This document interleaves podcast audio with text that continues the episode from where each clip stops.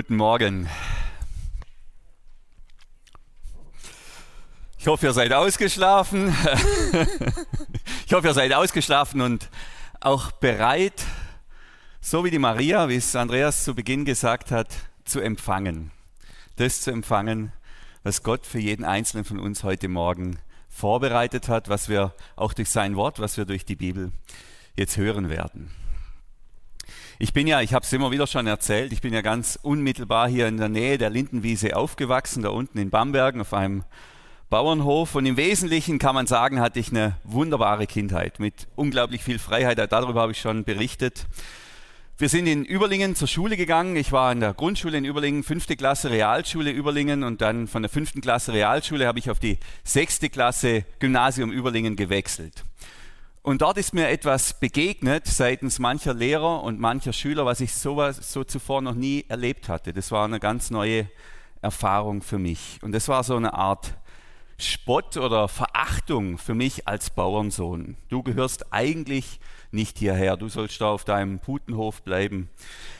Und das war für mich eine ganz neue und eine recht schmerzhafte Lebenserfahrung. Das ist jetzt natürlich 30 Jahre her. Ich kann da jetzt auch locker drüber reden. Ich weiß, dass dort an dieser Schule heute eine andere Kultur herrscht, sonst hätten wir natürlich unsere Kinder nicht hingeschickt.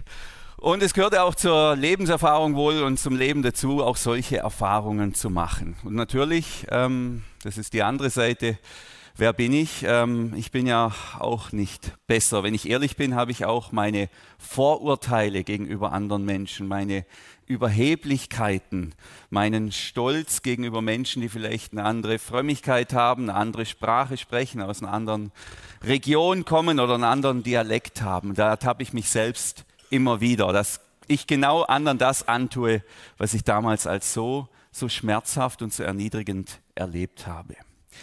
Offensichtlich liegt es in uns Menschen, dass wir uns irgendwie definieren müssen über eine Zugehörigkeit und uns dann auch leider immer wieder über andere erheben. Und selbst die Frömmsten, selbst die Frömmsten sind dagegen nicht gefeit.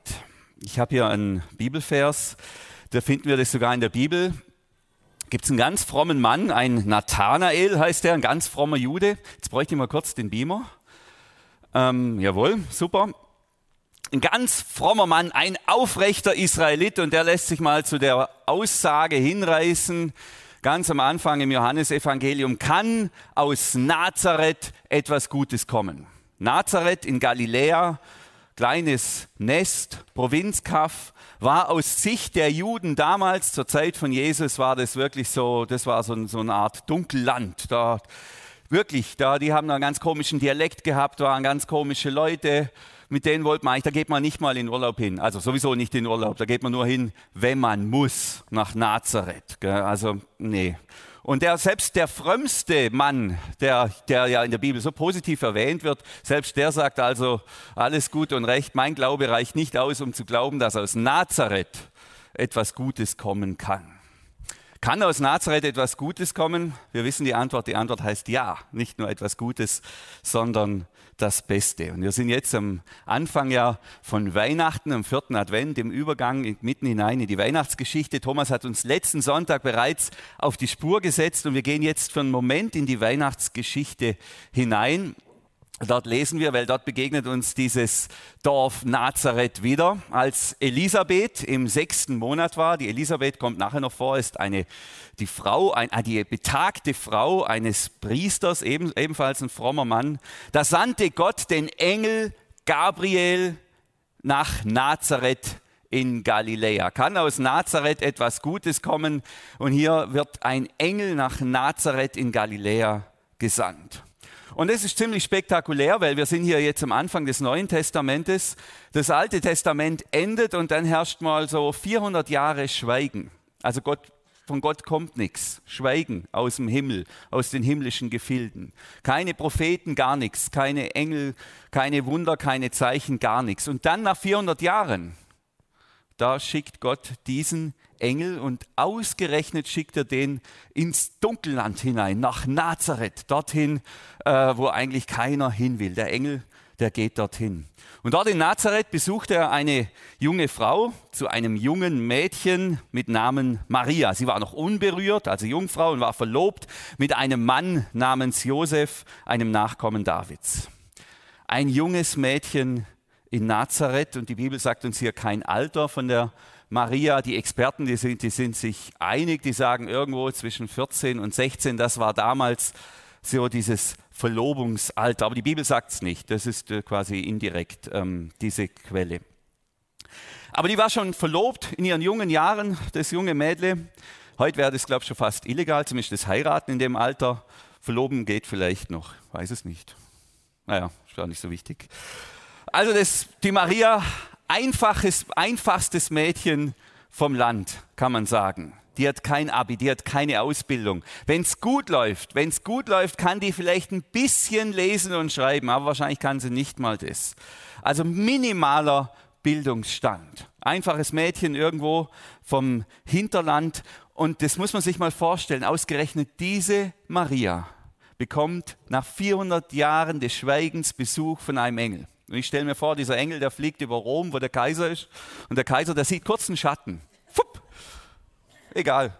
Der, das war's. Das war seine Engelerfahrung. Er fliegt, geht da übers Mittelmeer nach Jerusalem, die ganzen frommen Juden, Rauch, Rauch steigt auf über dem Tempel und mal kurz wird der Rauch verwirbelt und zack, der Engel zieht weiter.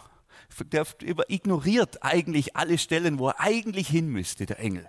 Und landet dann dort irgendwo in so einem Dorf in Nazareth vor so einer besseren Hütte und geht dann zu so einem jungen Mädle, zu so einem Teenie. Ähm, dort, dort landet dieser Engel. Der Maria wird hier eine Ehre zuteil. Da können alle ihre Zeitgenossen davon nur träumen. Und aus damaliger Sicht sucht sich natürlich Gott definitiv die falsche Person aus. Also sie ist unter den Nobodies, die ja da im Galiläa viele sind, ist sie eigentlich der oberste Nobody, der Nobody unter den Nobodies. Die hat das falsche Geschlecht, den falschen Dialekt, das falsche Alter, ähm, falsche, was fehlt eigentlich jetzt noch? Das ähm, falscher Wohnort. Wisst ihr sonst schon was, was nicht passt? Familienstand ist auch gerade nichts. Genau, richtig. Also da stimmt eigentlich gar nichts. Und zu ihr, zu ihr kommt dieser Engel. Und der Engel kam zu ihr und sagte, sei gegrüßt, Maria. Der Herr ist mit dir. Er hat dich zu großem ausersehen. Der Engel spricht sie an, etwas, das es seit Menschengedenken nicht mehr gegeben hat. Hallo Maria, Gott ist mit dir. Er hat dich auserwählt. Er hat dich für Großes bestimmt. Gott hat auf dich gesetzt. Das ist total abgefahren. Das Mädchen, heute wäre sie noch schulpflichtig mit 14 oder 15. Vielleicht können sich die Damen mal erinnern, wie sich das Leben so anfühlt mit 14 oder 15. Diese Schülerin hier, diese Schülerin, auf die setzt Gott und diese Schülerin, die wird ganz groß rauskommen. Und dann kommt die Weihnachtsbotschaft des Engels. Andreas hat uns ja da schon super hingeführt. Er, er teilt ihr mit, dass sie schwanger werden wird und zwar ohne menschliches Zutun und sie wird Jesus, den Messias, auf die Welt bringen. Und Maria erschrickt. Sie erschrickt, weil sie wahrscheinlich ahnt, auch wenn sie nicht so viel Ahnung hat von der Welt und was da alles läuft, aber sie ahnt, was das für sie bedeuten wird. Und doch nimmt sie es an. Sie nimmt ihr Schicksal an. Andreas hat das ja zum Einstieg vom Gottesdienst gemacht, ja? Dein Wille geschehe, würden wir vielleicht heute beten. Okay, Gott, wenn das dein Weg ist für mich, wenn das meine Aufgabe ist, dann nehme ich es an. Dein Wille geschehe. Und prompt wird sie schwanger. Dann, also Gott hält Wort. Und natürlich gehen die Probleme dann gleich schon los. Wäre ja auch heute noch schwierig, mit 14, 15, 16 schwanger zu werden. Auch eine Herausforderung. Damals unverheiratet, schwanger und dann mit so einer Geschichte kommen. Das glaubt ja kein Mensch. Das wird was für den bunten Abend. An Fasnacht macht man sich darüber lustig, aber glauben tut ja das sicher keiner. Aber Maria, die nimmt ihr Schicksal an, vielleicht auch, weil sie die größere Perspektive sieht und kennt darin. Und nachdem sie schwanger geworden ist, macht sie sich auf den Weg in die Berge von also Nazareth nach Galiläa hoch ins Bergland zu ihrer Verwandten, eben genau der Elisabeth, von der wir vorher gehört haben. Die Elisabeth, betagte Dame, ebenfalls schwanger, bereits im sechsten Monat plus. Jetzt ist er schon, schon ein paar Tage ins Land gezogen. Und die beiden begegnen sich. Es kommt da zu einer historischen Begegnung dieser beiden schwangeren Frauen. Die Elisabeth ist die Mutter von Johannes dem Täufer und es regt sich etwas in ähm, Elisabeth. Und die äh, Elisabeth beginnt, die Maria zu preisen und sagt, gepriesen seist du, Maria. Und dann im, in der Antwort bricht es aus der Maria hervor. Ich nenne das, da kommt ein Gebet, ich nenne das das revolutionäre und prophetische Gebet einer schwangeren Teenie-Mutter. Das revolutionäre und prophetische Gebet einer schwangeren Teenie-Mutter. Andere bezeichnen das als das Magnifikat, aber ich finde, das hier klingt wesentlich dramatischer und spannender. Und es ist auch viel dramatischer, als es das Wort Magnifikat auch nur annähernd wiedergeben könnte. Und mit diesem Gebet schließen wir übrigens unsere Predigtserie über Gebet für dieses Jahr ab und gehen dann im Januar weiter. Und so betet die Maria aus Nazareth, so betet die schwangere Teenie-Mutter aus dem Hinterland und ähm, ihr Gebet geht los.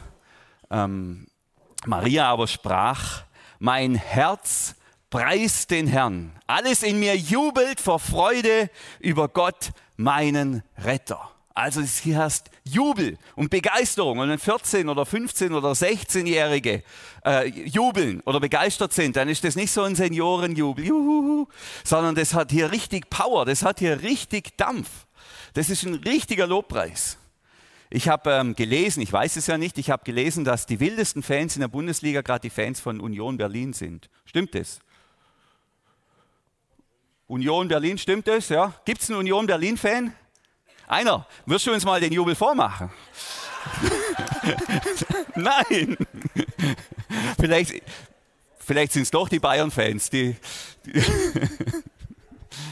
also wir haben hier, wir haben es hier mit einem richtigen Jubel zu tun, mit einer richtigen Euphorie, mit einer Eruption, mit einem Ausbruch an Freude und Leidenschaft und Begeisterung. Denn die Maria weiß, die Maria weiß, sie spielt ab jetzt nicht mehr nur in der Bundesliga der Menschheit und der Menschheitsgeschichte, sondern, wenn man so will, in der Champions League. Und ihr Gebet ist, ich bin nur, bin nur seine geringste Dienerin. Und doch hat er, also Gott, sich mir zugewandt. Jetzt werden die Menschen mich glücklich preisen in allen kommenden Generationen. Denn Gott hat Großes an mir getan, er, der mächtig und heilig ist. Die Maria ist total geflasht. Ich bin nur seine geringste Dienerin. Und ich glaube, das meint sie so. Das ist nicht einfach nur so eine, so eine falsche Demutsfloskel, das meint sie. Sie weiß, sie weiß ganz genau, dass die, die meisten Menschen ihrer Zeit ihr Haus hoch überlegen sind. Die können lesen, die können schreiben, die können rechnen, die haben einen ganz anderen Hintergrund, die können sich sprachlich viel besser ausdrücken, die haben einen ganz anderen gesellschaftlichen Stand, ganz andere gesellschaftliche Stellung. Sie weiß, dass sie da, dass sie ganz unten steht. Ich bin nur seine geringste Dienerin.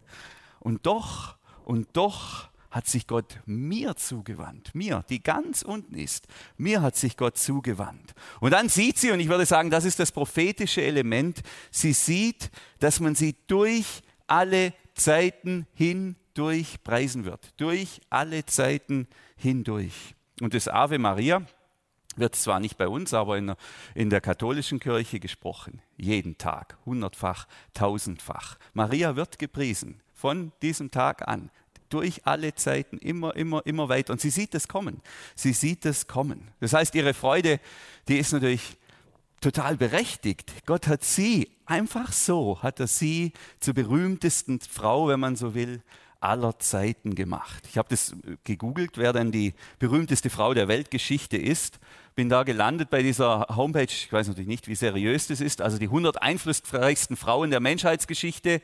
Ähm, überzeitliche Bedeutung oder Präsenz sind 50 Prozent vom Kriterium, weltweite Bekanntheit 25 Prozent und Veränderung des Weltbilds oder Zeitalters 25 Prozent. Kann man alles anders gewichten. Jedenfalls, wenn man so gewichtet, dann ist die einflussreichste Frau der Menschheitsgeschichte Maria von Nazareth, auch noch aus Nazareth. Aus diesem Hinterland, da aus diesem Dunkelland kommt, wird sie zur einflussreichsten Frau der Menschheitsgeschichte. Muss man sich mal vorstellen. Und zur Zeit von Maria gab es natürlich auch einen reichsten Mann der Welt. Da gab es auch einen Benzo. Und es gab auch den berühmtesten Schauspieler der Welt ähm, und den mächtigsten Mann der Welt, einen Trump. Und das, die gab es alle. Wie, wie es es heute gibt, so gab es diese mächtigen und berühmten und reichen Männer damals auch alle aber die sind alle im Dunkel der Geschichte versoffen. Die sind alle weg, die sind alle im Vergessen ertrunken. an die erinnern wir uns nicht mehr. Und wenn wir uns, wenn wir uns an diese Männer erinnern, dann nur, weil sie Zeitgenossen von Maria bzw. Jesus sind.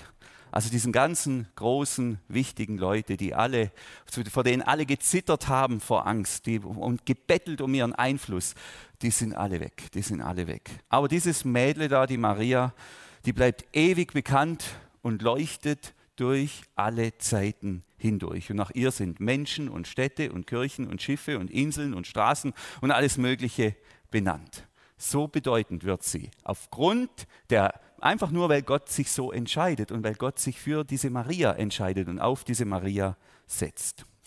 Jetzt ist die Freude der Maria nicht nur eine Freude über die eigene Aufwertung, über die eigene dass sie jetzt so bedeutungsvoll ist plötzlich, sondern ihre Freude ist auch die, dass sich Gott den Regeln der Menschen, auch diesen sozialen Regeln und Vorurteilen und allem nicht unterwirft. Dass Gott dann nicht mitmacht bei diesem Spiel, wer ist oben, wer ist wichtig und wer ist unten, wer hat viel zu melden und wer hat wenig zu melden, wer ist bedeutend, wer ist. Gott macht, ignoriert es. Das ist ihre, glaube ich, ihre tiefere Freude. Gott geht da seinen eigenen Weg. Er, er hat es nicht nötig, so zu funktionieren wie wir Menschen. Er tut, was er will. Und wenn er will, dann überflügelt jedes einfache Mädle ohne Bildung aus dem Hinterland, überflügelt alle, die ganzen Großen und Bedeutenden der Menschheitsgeschichte. Aus der geringen Dienerin macht er die einflussreichste Frau. Irgendwie hat Gott so eine Vorliebe für das Unscheinbare, für das Verachtete, für das Kleine und Unbedeutende. Kann aus Nazareth etwas Gutes kommen? Ja, ich glaube, diese Frage ist gut beantwortet. Dabei war es eigentlich nur eine rhetorische Frage. Und genau das ist der Jubel der Maria. Und sie betet weiter, sein Erbarmen hört niemals auf. Er schenkt es allen, die ihn ehren, von einer Generation zur anderen. Gott schenkt sein Erbarmen, seine Zuwendung, seine Nähe, seine, seine, sein, sein, sein ganzes Ausgerichtetsein schenkt er allen, die ihn ehren, oder? Wörtlich, die ihn fürchten. Wir haben ja genau dieses, äh, diesen Lobpreis der Maria vorher schon gesungen. Wunderbar, in der Lobpreiszeit, da war es, die ihn fürchten. So steht es auch wörtlich, die ihn fürchten. Jetzt weiß ich, Gott fürchten, das löst immer zwiespältige Reaktionen aus. Gottesfurcht. Wie soll man Gott fürchten? Wir sollen doch Gott lieben und Gott liebt uns. Und wo die Liebe ist, da ist keine Angst. Wie passt das zusammen? Jetzt verstehe ich diese Furcht hier nicht im Sinne von Angst haben, sondern vielmehr im Sinn von Respekt haben, Gott Gewicht geben. Und da ist aus meiner Sicht natürlich schon eine gesunde Art der Furcht dabei. Und ich weiß, manche können da nicht mit, aber das, diese Überzeugung verdichtet sich in meinem Leben. Denn äh, mich hat das Wissen darum, dass ich mich irgendwann vor, vor Gott verantworten muss für meine Taten und für meine Nicht-Taten, für das, was ich getan habe und für das, was ich nicht getan habe. Und der Respekt vor Gott, das hat mich schon vor der ein oder anderen Untat bewahrt und mir auch geholfen, die ein oder andere Tat zu tun. Ging heute Morgen schon wieder los. Ich war Gassi mit dem Hund, mache ich nur Sonntagmorgens habe die Beutelchen vergessen. Und der blöde Hund, einen Kilometer vom Dorf, macht er sein Häufle dahin, wo man es eigentlich nicht darf. Sieht ja keiner. Sonntagmorgen ist ja keiner da. Es war ein innerer Kampf. Aber ich denke, naja, einer sieht's. Und eigentlich gehört sich's. Okay, laufe ich zurück zum Dorf, hole die Beutelchen, wieder zurück zum Plätzchen, zum Häufchen. Alles sauber erledigt. Ähm, ihr müsst verstehen, für mich ist diese Furcht, diese Furcht vor Gott etwas grundlegend Gutes, etwas grundlegend Gutes. Denn wer diese Furcht vor Gott hat, nicht im Sinn von Angst und Panik, aber im Sinn von Respekt und im Sinn von, ich muss mich da noch vor einem verantworten und da gibt es jemand, mit dem will ich mich nicht anlegen.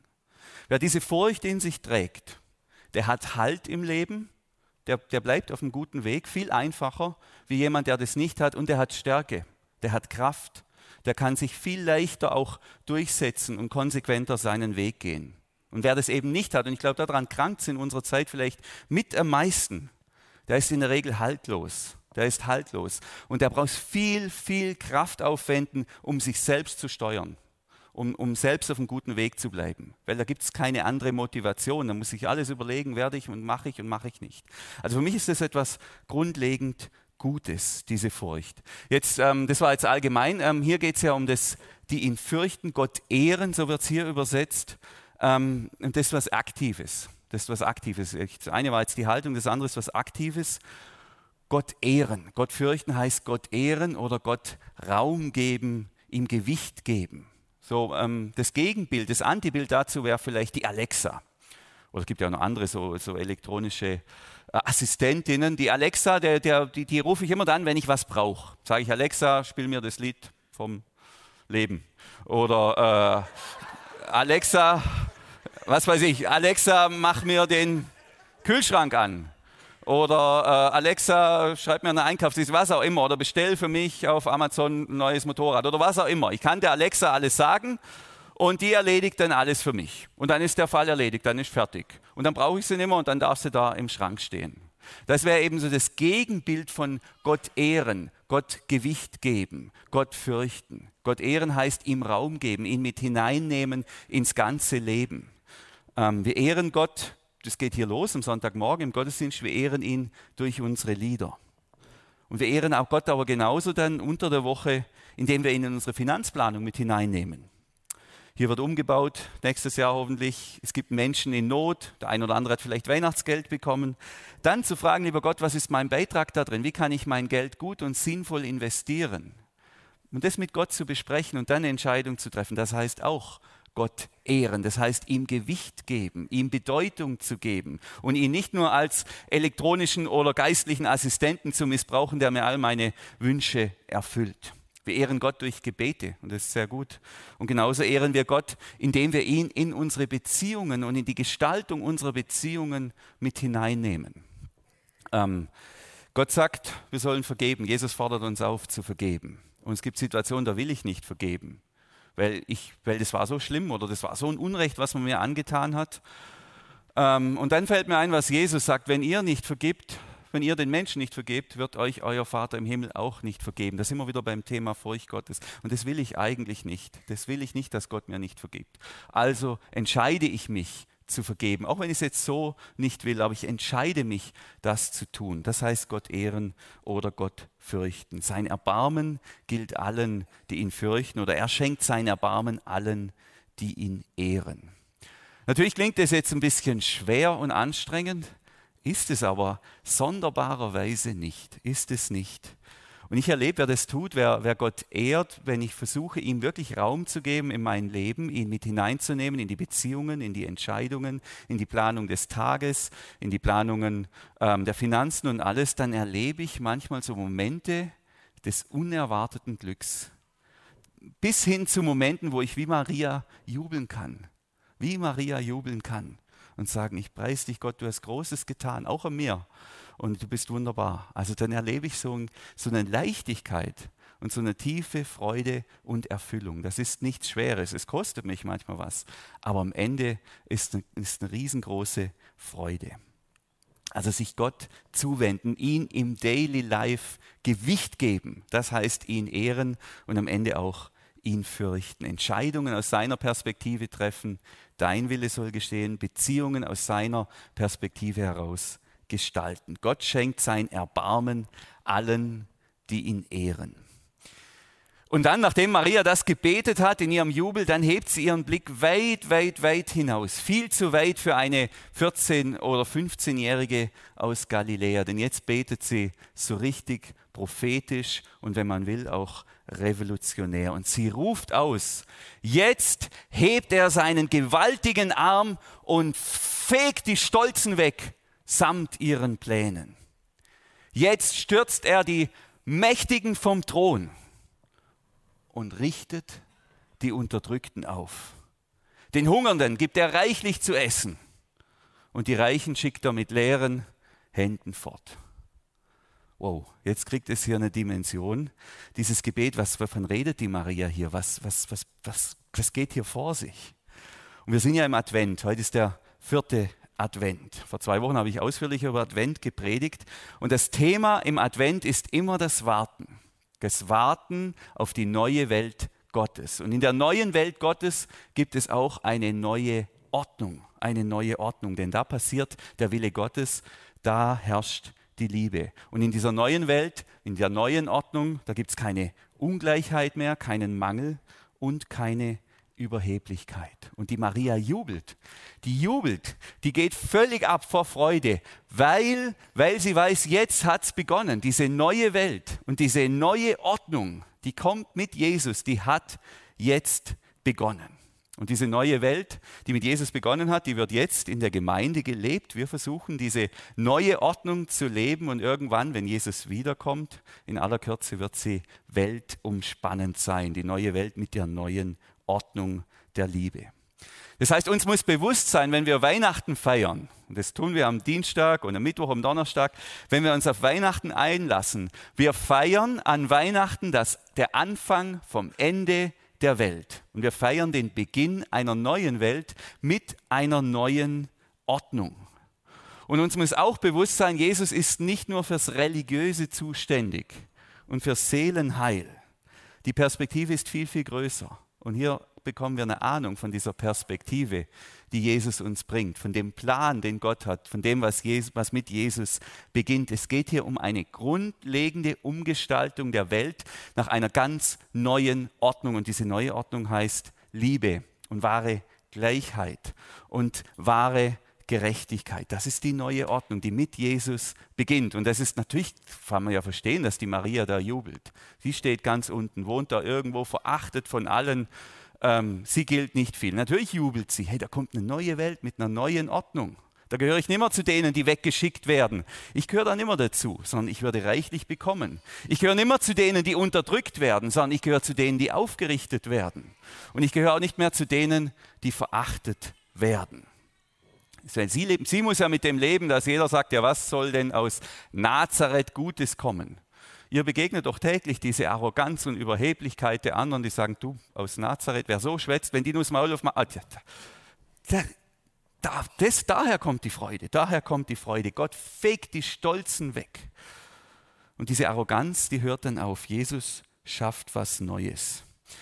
Und so kann dieses Gebet der Maria natürlich äh, für den einen oder anderen von uns ein Riesengrund zur Freude sein. Es hat aber auch, sage ich mal, ein beunruhigendes Element.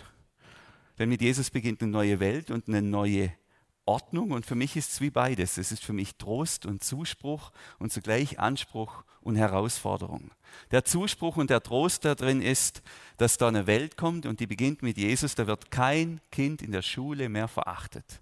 Das sind doch mal Perspektiven. Nur weil es vom Bauernhof kommt, nur weil es Ausländer ist, nur weil es eine, eine andere Sprache spricht, nur weil es einen komischen Dialekt hat, nur weil es zu dick ist oder was auch immer oder nicht so talentiert. Es wird kein Kind mehr verachtet werden in dieser neuen Welt. Die Stolzen werden weggefegt. Das finde ich ist ein großer Trost. Niemand wird mehr unterdrückt, niemand wird mehr weggeschickt. Es ist genug für alle. Aber zugleich ist es eben auch Anspruch und Herausforderung. Wie ich ja schon eingangs gesagt habe, ich bin ja nicht nur der, der darunter leidet oder gelitten hat, dass man auf ihn herabgesehen hat, ich bin auch der, der auf andere herabsieht. Ich habe da auch meine Missstände im Leben.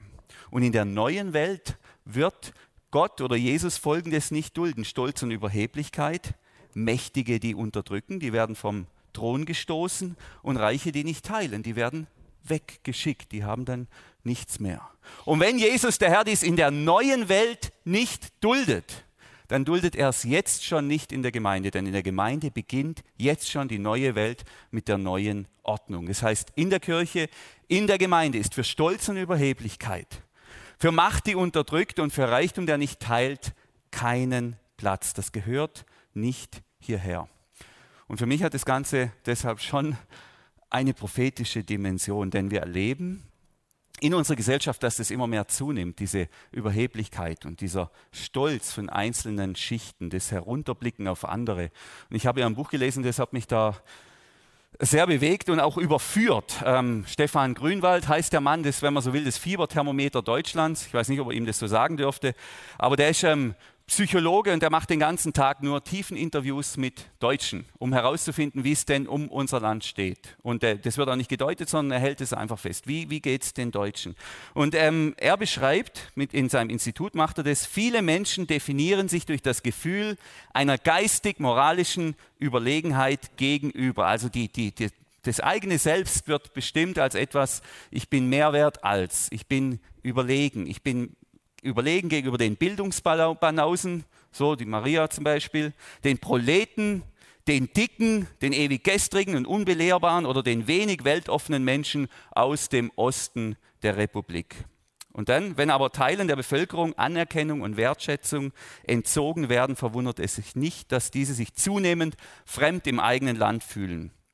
Und das habe ich erlebt und ich glaube, das hat zugenommen, das nimmt zu ähm, dieses Gefühl einer Überlegenheit, so eine, so eine Arroganz. Und ein, ein, Kollege von ihm schreibt dann noch, wachsende Distanzierung, Entfremdung, Arroganz, Überheblichkeit und teilweise sogar gehässige Verachtung der Eliten. Und die Eliten sind nicht irgendwelche Superreichen oder Adligen, sondern das wären die, die Mittelklasse, die Bildungsbürger, gegenüber ganzen Teilen der Bevölkerung. Das ist so seine Analyse, da befinden wir uns und das wächst ähm, es geht hier nur darum, wie Menschen in Deutschland miteinander umgehen, vor allem wie sie übereinander denken. Und da wächst gerade in einem bedrohlichen Maß so eine Art Stolz, Überheblichkeit und Verachtung gegenüber Menschen aus anderen Schichten oder anderen Klassen. Und ich erlebe das, wenn ich mit offenen Augen hier mal anschaue, was um mich herum passiert. Es macht mich betroffen, es macht mich wirklich betroffen und wütend, wie junge und alte Menschen über Hauptschüler reden, zum Beispiel, ähm, und das Gymnasium und Gymnasiasten so viel so aufwerten. Es macht mich betroffen, wie die, wie die gut aussehenden auf die Dicken herabschauen, die Deutschen auf die Ausländer, die Wessis auf die Ossis und da habe ich mich selber total gefunden beim Lesen. Das tut mir leid. Ähm, da ist so viel Verachtung und Stolz. Und aus dieser Verachtung wird im nächsten Schritt natürlich dann Unterdrückung und nicht teilen wollen. Warum soll ich mit den Dicken teilen? Das kostet nur einen Haufen Geld, was die machen. Die belasten unsere Krankenkassen. Ich muss es zahlen. So geht es weiter. So wird dann argumentiert. Südafrika haben wir ein Beispiel aus der Geschichte. Am Anfang steht die weiße Überheblichkeit gegenüber den Schwarzen. Und es geht dann weiter in, der, in, in Unterdrückung und nicht teilen wollen. Im Dritten Reich haben wir es erlebt, die Überheblichkeit der Deutschen. In Rumänien, da denke ich mir ähnlich mit den Zigeunern. Aus dem Stolz, aus der Überheblichkeit werden irgendwann Taten. Und dann sind wir da, ähm, wo die Maria ist. Aber Gott liebt eben die Maria genauso wie den Nathanael. Ähm, Gott liebt alle Menschen, er liebt sie alle gleich. Ähm, und wo die Liebe dann regiert, da ist eben kein Platz für Überheblichkeit. Und deshalb ähm, gilt für unsere Kirche, für unsere Gemeinde, wenn wir hier die neue Ordnung Gottes leben, in aller Begrenztheit, in allem, dass es, in aller Unfertigkeit. Aber dann gilt eben, dann ist hier kein Platz für Überheblichkeit, nur weil einer eine andere Schule besucht oder einen anderen Beruf hat oder nicht so viel äh, verdient oder, oder kein Akademiker ist oder was weiß ich. Hier ist kein Platz für solche Sachen, denn hier regiert die Liebe, hier regiert ein anderer Herr für mich ein Riesenansporn, diese neue Welt und diese neue Ordnung jetzt beginnen zu leben. Und natürlich jetzt äh, habe ich mich, habe ich im Gegensatz zu euch das Privileg gehabt, diesen, diesen Bibelvers so in, diese Bibelverse so intensiv zu bewegen. Und je länger ich darüber nachgedacht habe, jetzt auch in Bezug auf Weihnachten, auf das, was vor uns liegt, desto unheimlicher ist es mir geworden.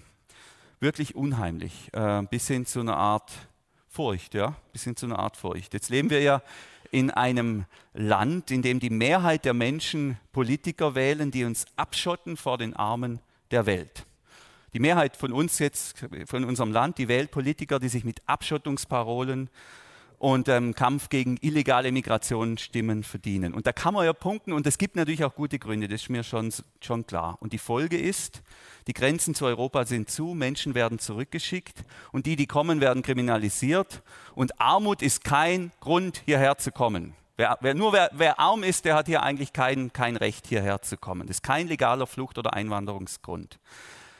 So kann man das, das darf man so sehen. Nur das Paradoxe ist, die Mehrheit der Menschen in diesem Land, das sich so abschottet und das solche Politiker wählt, und dazu gehöre ich auch, also zu diesen Menschen, ich werde am Dienstagabend vor einem Tisch sitzen, dessen Platte sich durchbiegt, weil so viel Essen da drauf sitzt. Und die Mehrheit der Menschen in diesem Land, wir werden mehr essen, als uns gut tut, um was zu tun? Um die Geburt von Jesus zu feiern. Und was passiert mit der Geburt von Jesus? Das muss man sich mal vorstellen. Wir feiern die Jesus-Party im Überfluss und am Freitag werden wir sagen, oh, vielleicht sollten wir jetzt mal wieder eine Diät machen. Wir haben so viel wegen dem, dem, ähm, dem Christfest. Das war so reichhaltig. Wir feiern Weihnachten im Überfluss bei geschlossener Türe. Die Menschen, die Armen, das sind nicht willkommen. Aber wir sitzen hier und freuen uns über die Geburt von Jesus. Und dann legen wir gerade nochmal eine extra Rädle Wurst auf den Teller. Und was passiert mit Jesus? Was passiert mit Jesus, wenn Jesus kommt? Ja, Gott hebt seinen gewaltigen Arm. Er stürzt die Mächtigen vom Thron und richtet die Unterdrückten auf. Den Hungernden gibt er reichlich zu essen. Und wen schickt er weg? Die Reichen, die schickt er weg. Und dann denke ich mir, mein lieber Schieber, mein lieber Schieber, wenn der Schuss mal langfristig nicht nach hinten losgeht. Weihnachten feiern, kollektiv, als Land, Weihnachten feiern, sich auf diese sogenannten christlichen Wurzeln zu berufen und die Armen wegschicken. Ich denke, eins von beiden, eins von beiden sollte man echt lassen. Eins von beiden. Mir ist klar, ich habe nicht alle Lösungen, das ist sehr komplex. Aber ich weiß nur, und das hat mich wieder motiviert, dass wir in der Gemeinde hier beginnen können, eine neue Welt und eine neue Ordnung zu leben. Wir können das jetzt hier beginnen einzuüben. Denn dann äh, fühlen wir uns später in der neuen Welt Gottes auch wohl wenn wir es schon geübt haben, wenn wir es schon gewohnt sind, uns nicht, äh, andere nicht zu verachten, sondern wenn wir andere gleichwertig behandeln, wenn wir es gewohnt sind zu teilen, wenn wir es gewohnt sind, nicht zu herrschen, sondern ähm, ähm, miteinander unterwegs zu sein, dann, dann wird es uns auch in der neuen Welt richtig gut gefallen. Ansonsten äh, könnte es sein, dass wir auf den Boden knallen, dass wir weggeschickt werden oder weggefegt werden. Also nochmal, versteht mich nicht falsch, es spricht nichts dagegen, dass man zu irgendeiner Gruppe oder Nation oder Land oder Verein oder was auch immer gehört und, und sich da auch zugehörig fühlt und da auch stolz drauf ist. Nur wenn das, äh, wenn das dazu führt, dass man sich über andere erhebt, wenn das zu Arroganz führt, zu Stolz oder zu Überheblichkeit, dafür ist in der Gemeinde heute und in der neuen Welt Gottes keinen Platz. Macht zu haben ist nichts Schlechtes, mit Macht kann man gestalten. Aber Macht, die unterdrückt, Macht, die missbraucht wird, um andere zu unterdrücken. Dafür ist in der Gemeinde heute und in der neuen Welt Gottes keinen Platz. Und reich zu sein ist auch nicht schlecht, das ganz im Gegenteil, gibt auch, ist ja auch eine Art Macht. Aber nicht mit anderen zu teilen, ähm, mit Hungernden zu teilen, die wegzuschicken, dafür ist in der Gemeinde heute und in Gottes neuer Welt in Zukunft keinen Platz. Und dann merkt man ja, wow, wow, wow, das Gebet, äh, das hat es in sich. Und da muss man sich eine Weile mit auseinandersetzen, bis daraus ein richtiger Jubel wird. Und Maria jubelt auch deshalb, sie jubelt auch deshalb, weil sie erlebt, dass Gott sein Versprechen hält und da ist für die, die ihn ehren, dass er sein Wort wahr macht. Und dann äh, schließt sie dieses Gebet. Er hat an seinen Diener Israel gedacht und sich über sein Volk erbarmt, wie er es unseren Vorfahren versprochen hatte, Abraham und seinen Nachkommen für alle Zeiten. Also wenn Gott dieses Versprechen erfüllt hat, der Messias ist jetzt da, das erlebt sie, wenn er dieses Wort wahr macht, dann wird er auch den Rest seiner Versprechen erfüllen. Und der Tag kommt, der ist nicht mehr weit, der Tag kommt, an dem Gottes neue Welt und Gottes neue Ordnung sich hier durchsetzt auf der Erde ganz. Und wer sagt so ein Quatsch, glaube ich nicht, der schaue sich die Maria an. Der schaue sich die Karriere dieses Mädels aus Nazareth, aus dem Dunkelland mal an, um zu sehen, da passiert ein bisschen was von dieser neuen, von dieser Umgestaltung der Welt. Da sehen wir, ahnen wir etwas von dieser neuen Welt und der neuen Ordnung Gottes. Gott wird sich durchsetzen und mit ihm kippen die Verhältnisse. Jesus kommt wieder. Und dann sind wir beim Gebet, dein Reich komme und dein Wille geschehe. Noch warten wir auf diese neue Welt und auf die neue Ordnung, aber es hat begonnen. Es hat begonnen mit Jesus und wir versuchen in der Kirche das bereits zu leben, bei allem Scheitern, in allem, in allem Bruchstück haften. Wir versuchen Wertschätzung statt Verachtung zu leben. Hier soll niemand aufgrund seiner, wie er immer aussieht oder redet oder wo immer er herkommt, irgendwie verachtet werden. Miteinander statt Unterdrückung und teilen statt vorenthalten.